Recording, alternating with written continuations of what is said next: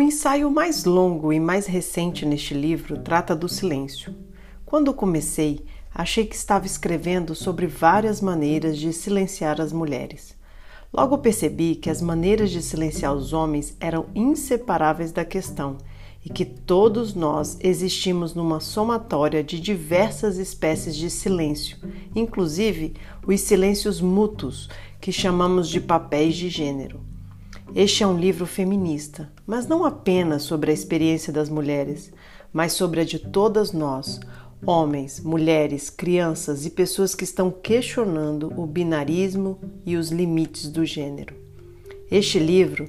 trata de homens que são feministas fervorosos, como daqueles que são estupradores em séries, e tem como pressuposto que todas as categorias são permeáveis e só podemos usá-las provisoriamente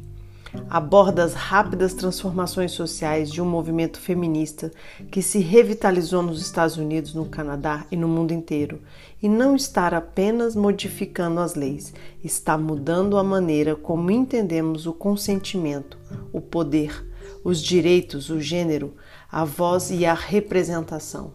É um movimento maravilhosamente transformador conduzido em especial pelos jovens das universidades, nas redes sociais, nas ruas, e tenho enorme admiração por essa nova geração franca e destemida de feministas e ativistas dos direitos humanos. É enorme também o meu medo da reação contra ele, uma reação que, por si só, indica a ameaça que o feminismo, como parte de um projeto mais amplo de libertação, impõe ao patriarcado e ao status quo. Este livro é uma viagem pelo massacre, uma celebração da libertação e da solidariedade, da percepção e da empatia, e um exame dos termos e instrumentos com que podemos explorar todas as coisas.